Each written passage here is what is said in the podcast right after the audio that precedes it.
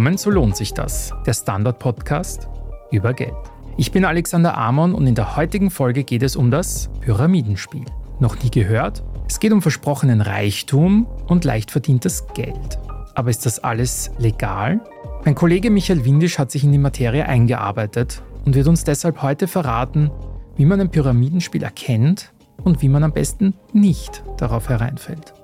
Bevor es losgeht, noch eine kleine Bitte.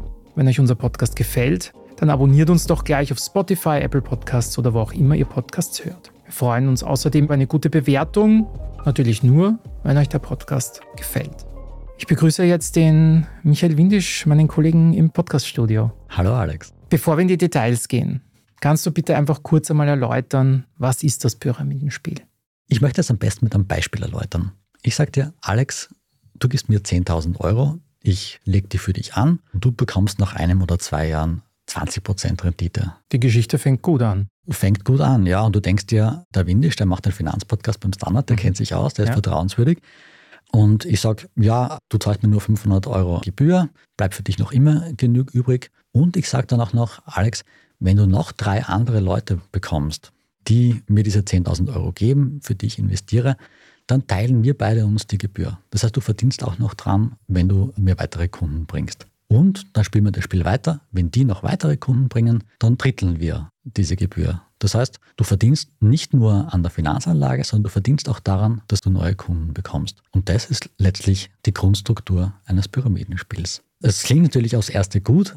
Problematisch wird es dann, wenn die Leute ihr Geld wirklich wieder haben wollen. Weil wo willst du das anlegen, dass du wirklich die 20% Rendite rausbekommst. Mhm. Das geht so lange noch gut, als ein paar Leute ihr Geld zurückhaben wollen, dann kannst du die vielleicht noch auszahlen. Wenn dann alle gleichzeitig ihr Geld haben wollen, weil sie vielleicht Panik bekommen, dann bricht das alle zusammen und dann ist nichts mehr da. Okay. Bevor wir zum Ende kommen quasi vom Pyramidenspiel, reden wir mal quasi, wenn man in diese Struktur reinkommt. Also ich stelle mir das so vor, du sagst mir eben diese Rendite und ich denke mir, das ist eine gute Idee, ich werbe jetzt Leute an. Hast du da irgendwie in der Recherche herausgefunden, wo die Leute als erster hingehen? Gehe ich da erst zur Mama oder zu Freunden und sag, macht's doch mit? Genau, das ist der Fall. Zuerst einmal im nächsten Umfeld beginnt man. Das ist bei Freunden, in der Familie und ist halt manchmal auch ein bisschen tragisch, weil entweder die lehnen ab, dann ist vielleicht schon eine gewisse Spannung da, oder sie steigen mit ein, dann ist wahrscheinlich etwas später die Spannung da, wenn dann das Geld verloren ist. Also ist auf keinen Fall wirklich angenehm für beide Beteiligten.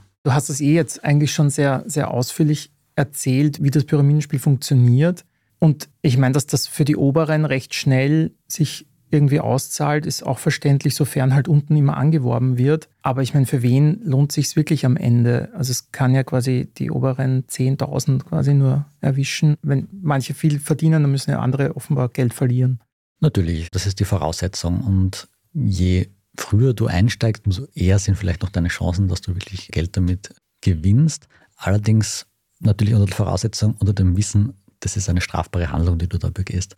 Und das musst du dir bewusst sein und das Pyramidenspiel wird wahrscheinlich früher oder später auffliegen. Je weiter da unten du bist, desto weniger nimmst du natürlich auch durch die Gebühren ein, weil natürlich viel mehr Menschen ober dir mitverdienen wollen. Aber wie du sagst, wenn du früher einsteigst, desto eher sind deine Chancen, dass du Gewinn machst. Das heißt, ich müsste eigentlich gründen und dann. Du müsstest eigentlich gründen, aber ja. Gibt es irgendwelche frühen Anzeichen, dass dieses Business für mich nicht funktioniert? Ja, also die gibt es auf jeden Fall. Und zwar ist es zunächst einmal das unrealistische Versprechen. Also wenn ich dir sage 20% Rendite innerhalb von einem Jahr, dann kannst du wahrscheinlich in etwa einschätzen, dass das doch sehr hoch angesetzt ist. Wer sonst mit Finanzen zu tun hat, weiß, dass 20 Prozent, ja, das wäre ein sehr also gutes Investment. Das wäre schon ein sehr gutes Investment. Dann wirst du dazu gedrängt, neue Kundinnen und Kunden anzuwerben. Das sollte auch schon einmal nachdenklich stimmen. Dann gibt es oft eine starke Identitätsbildung und den Anspruch von Exklusivität. Also man sagt, wir haben das Wissen und da darf nicht jeder rein sondern wirklich nur Leute, die wir gezielt anwerben, von denen wir sagen, die wollen wir auch drinnen haben. Ja? Und das geht teilweise bis hin zu sektenartigen Strukturen, wo dann wirklich die Person, die an der Spitze steht, gewissermaßen der Guru ist, der eben weiß, wie man zu dem Geld kommt. Und dann in weiterer Folge ist es auch oft so emotionaler Druck. Wenn dann Leute aussteigen wollen, dann wird ihnen gesagt, na, warte noch ein bisschen, jetzt ist gerade schlecht, schlechter Zeitpunkt, wenn du jetzt aussteigst, dann kannst du vielleicht nur deinen Initialbetrag zurückhaben, aber noch keine Rendite, warte noch ein bisschen oder manchmal wird vielleicht sogar gesagt, gib noch ein bisschen mehr rein, weil dann wird es garantiert was. Okay. Also dass das Investment quasi dann so groß ist, dass ich wirklich viel verliere, wenn ich aussteige. Ne? Genau. Gibt es irgendein Beispiel von einem Pyramidenspiel, das du gefunden hast, das irgendwie bekannt worden ist? Oder verschwinden die, glaubst du, alle wieder so schnell, dass man sonst gar nicht medial mitkriegt? Also es gibt schon viele Beispiele. Die Beispiele, die ich gefunden habe, sind allerdings die, die dann wirklich vor Gericht gelandet sind. Also es hat in Österreich zuletzt, glaube ich, 2019 in der Steiermark fünf Männer betroffen, die verurteilt worden sind. Dann gab es 2018 zwei Wienerinnen, die einen Schaden von über 300.000 Euro verursacht haben.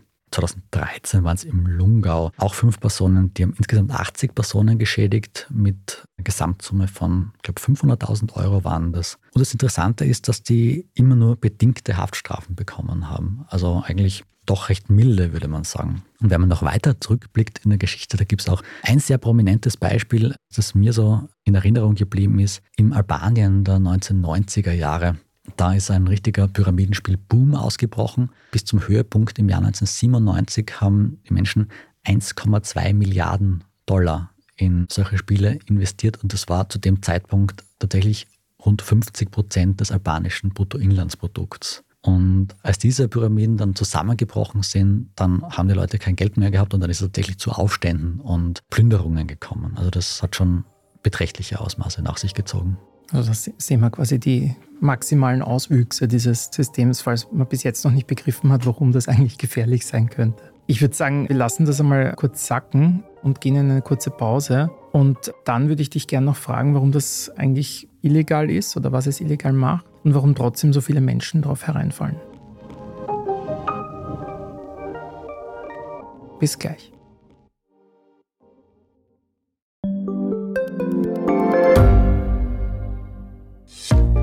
Österreichs Politik ein Korruptionsproblem? Wie wird der Ukraine-Krieg enden? Und warum wird alles immer teurer? Ich bin Tobias Holub. Und ich bin Margit Ehrenhöfer. Wir stellen die brennenden Fragen unserer Zeit. Und die Standardredaktion liefert Antworten. In Thema des Tages, Montag bis Freitag um 17 Uhr, überall, wo es Podcasts gibt.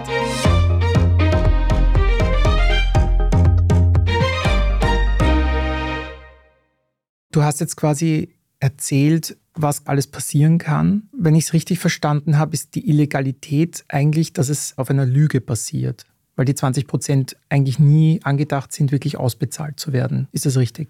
Genau, was man immer wieder hört, wenn man da mit Fachleuten spricht, ein Pyramidenspiel verkauft kein Produkt. Weil das, was ich dir andrehe, wenn ich sage, ich investiere das in Aktien, das ist ein Hirngespinst. Also diese Aktien, die gibt es nicht. Ich nehme einfach dein Geld und mache damit was auch immer.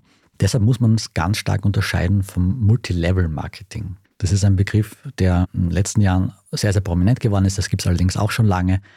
Da steht ein Produkt dahinter, das auch in so einem Art Pyramidensystem vertrieben wird. Das ist allerdings nicht illegal und das findet sich auch immer wieder. Ja. Mhm. Ja, da habe ich mal gesehen, dass es mit so Staubsauger noch war zum Beispiel. Und da musst du initial dieses Paket kaufen, diesen Staubsauger, dann führst du ihn quasi bei anderen vor. Und du verdienst dann quasi mit, wenn jemand dir diesen Staubsauger abkauft. Genau, genau. Da gibt es ganz viele solche Modelle. Die bekanntesten derzeit sind, glaube ich, so Ringana. Für die verkauft man Kosmetikprodukte, dann Herbalife, das sind vor allem Nahrungsergänzungsmittel. Tupperware kennen wahrscheinlich auch sehr viele, also Plastikschüsseln, jetzt kurz gesagt. Es gibt es in allen Altersgruppen. Bei Jugendlichen ist zum Beispiel sehr modern, sehr in die IM Mastery Academy, die verkauft Finanzschulungen. Also da lernt man oder soll man angeblich lernen, wie man Finanzmarkt richtig investiert. Da habe ich auch schon eine eigene Podcast-Folge aufgenommen im Thema des Tages. Ich meine, es klingt alles sehr ähnlich, aber es gibt ja einen Grund, warum das eine dann quasi legal ist, eben wo du sagst, es gibt wirklich ein Produkt und das, was quasi illegal ist, weil einfach die Idee dahinter einfach gar nicht funktionieren kann. Gibt es trotzdem zum Beispiel für die illegale Version Werbung oder kann man, wir haben ja schon über die Finanzinfluencer mal gesprochen, dass quasi illegale Sachen wie ein Pyramidenspiel beworben werden? Hast du da irgendwo Werbung gesehen oder handelt es sich dann in jedem Fall um eine legale Sache? Bei den Beispielen, wo ich Werbung gesehen habe, handelt es sich im Regelfall schon um legale Sachen oder, das sage ich jetzt mit Einschränkungen, um Sachen im Graubereich, mhm. wo man schon zweifeln könnte, wo auch Behörden ein Auge drauf haben, auch Behörden, mit denen wir gesprochen haben. Aber da muss man immer mit Vorsicht sagen, was man da jetzt unterstellt. dass es jetzt eine kriminelle Aktivität ist. Aber gut, das heißt ja trotzdem, es wird quasi auf sowas geachtet. Also wenn du sagst, auch diese Pyramidenspiele werden dann irgendwann aufgelöst und so. Also ich meine, es ist bekannt, auch offenbar den Behörden. Und wenn ich dann quasi irgendwie betroffen bin, dann wird es wahrscheinlich auch irgendwann enden. Kennst du irgendeine Behörde, an die ich mich wenden kann, wenn ich quasi merke, ich bin da jetzt in so einem System drin und ich will raus oder ich bin geschädigt? Gibt es da Anlaufstellen? Ja, also als erste Anlaufstelle für eine Beratung sicher der Verein für Konsumenteninformation mhm. oder die Arbeiterkammer. Man kann natürlich auch direkt eine Anzeige bei der Polizei machen, wenn man einen Verdacht hat, dass es hier wirklich um ein Pyramidenspiel, also um eine strafbare Handlung handelt. Die helfen einem da sicher weiter. Ansonsten, ich meine, über die Größe oder wie verbreitet das ist, kann man jetzt wahrscheinlich nichts sagen, oder? Da gibt es wahrscheinlich keine offiziellen Zahlen, weil es ja eigentlich ein Schwarzbereich ist. Ja, das ist eben das so mit den Dunkelziffern, dass sie eben dunkel sind und dass man nicht wirklich weiß, wie viel Geld da drinnen ist. Aber ich meine, du hast erwähnt, es gibt auch in Österreich solche Fälle. Es gibt auch in Österreich solche Fälle und dass dieser Markt mit Multilevel-Marketing, also jetzt nicht das Pyramidenspiel an sich, sehr groß ist, das sieht man schon sehr deutlich, allein wenn man schaut, wie viel Werbung dafür gemacht wird, mhm. vor allem in den sozialen Medien. Ja. Ich wollte gerade sagen, auf YouTube und so kriege ich sowas immer wieder reingespielt, aber da muss man halt dann auf den Menschenverstand und aufs Bauchgefühl hören, ob man das dann wirklich will. Mhm, genau. Angenommen jetzt, ich habe mich gemeldet beim VKI oder so, habe ich irgendeine Chance, dass ich mein Geld zurückkriege? Es ist schwer. Wenn die Pyramide nämlich wirklich crasht, dann ist halt oft kein Geld mehr, das ich bekommen kann. Allerdings, man kann schauen, ob man eine Auszahlung einklagen kann bei dem Veranstalter des Pyramidenspiels eventuell auch im Zuge einer Sammelklage.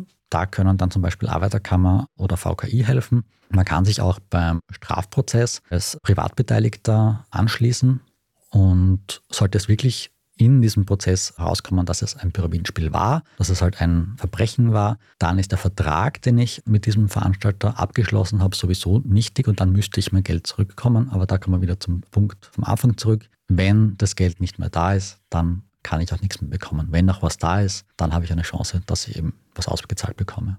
Das wäre jetzt für den Fall quasi, dass ich spät eingestiegen bin, aber angenommen, ich steige früh ein und verdiene tatsächlich Geld, dann werde ich mich dann natürlich auch vor Gericht verantworten müssen. Wenn du früh einsteigst und tatsächlich Geld verdienst, so lese ich tatsächlich, also ich bin kein Jurist, aber ja, so ja. lese ich tatsächlich diesen Paragraph 168a des Strafgesetzbuchs. Da steht nämlich drinnen, dass auch der strafbar ist, wer die Verbreitung eines solchen Systems gewerbsmäßig fördert. Also das mhm. heißt, ich muss es nicht nur starten, sondern eben auch, wenn ich ordentlich daran mitverdiene, dann, so lese ich das, mache ich mich eben auch strafbar. Mhm. Also es klingt nicht, als würde es viele Gewinner geben bei diesem System. Am Ende wahrscheinlich nicht. Ne? Was würdest du jetzt abschließend sagen, was wir vom Pyramidenspiel gelernt haben, abseits davon, dass man sich halt auf jeden Fall fernhalten sollte? Also ich glaube, man sollte schon ganz genau hinschauen, wo man da einsteigt und auf gewisse Warnzeichen achten. Wenn nämlich einmal dieses Renditeversprechen zum Beispiel unrealistisch hoch ist, dann sollte ich auf jeden Fall die Finger davon lassen. Das ist jetzt, glaube ich, ein allgemeiner Tipp im Finanzbereich, nicht nur beim Pyramidenspiel. Wenn ich dann dazu gedrängt werde, neue Kundinnen und Kunden anzuwerben, dann ist es auch ein starkes Verdachtsmoment. Und als drittes würde ich noch erwähnen, dieses starke Gemeinschaftsgefühl, das da oft etabliert wird, bis hin zu sektenartigen Strukturen reicht. Dann sollten alle Alarmglocken schrillen und dann sollte ich wirklich vorsichtig sein. Michael, vielen Dank für deine Hilfe, dass du heute als Experte hergehalten hast quasi und dich da eingelesen hast. Ich glaube, du hast das gut zusammengefasst. Deshalb würde ich sagen, ich hoffe, wir konnten den Hörerinnen und Hörern ausreichend Auskunft geben, was das Pyramidenspiel betrifft. Deshalb vielen Dank fürs Zuhören. Ich hoffe, die heutige Folge hat euch viel Spaß gemacht. Wenn ihr jemanden kennt, wo ihr glaubt, dass er auch davon profitieren könnte, dann freuen wir uns, wenn ihr uns weiterempfehlt. Gebt uns, wie eingangs schon erwähnt, eine gute Bewertung und wenn ihr Fragen habt oder Feedback, dann meldet euch bei podcast.derstandard.at. Diese Folge wurde produziert von Christoph Kubitz. Ich bin Alexander Amon. Gutes Leben und bis zum nächsten Mal. Ciao.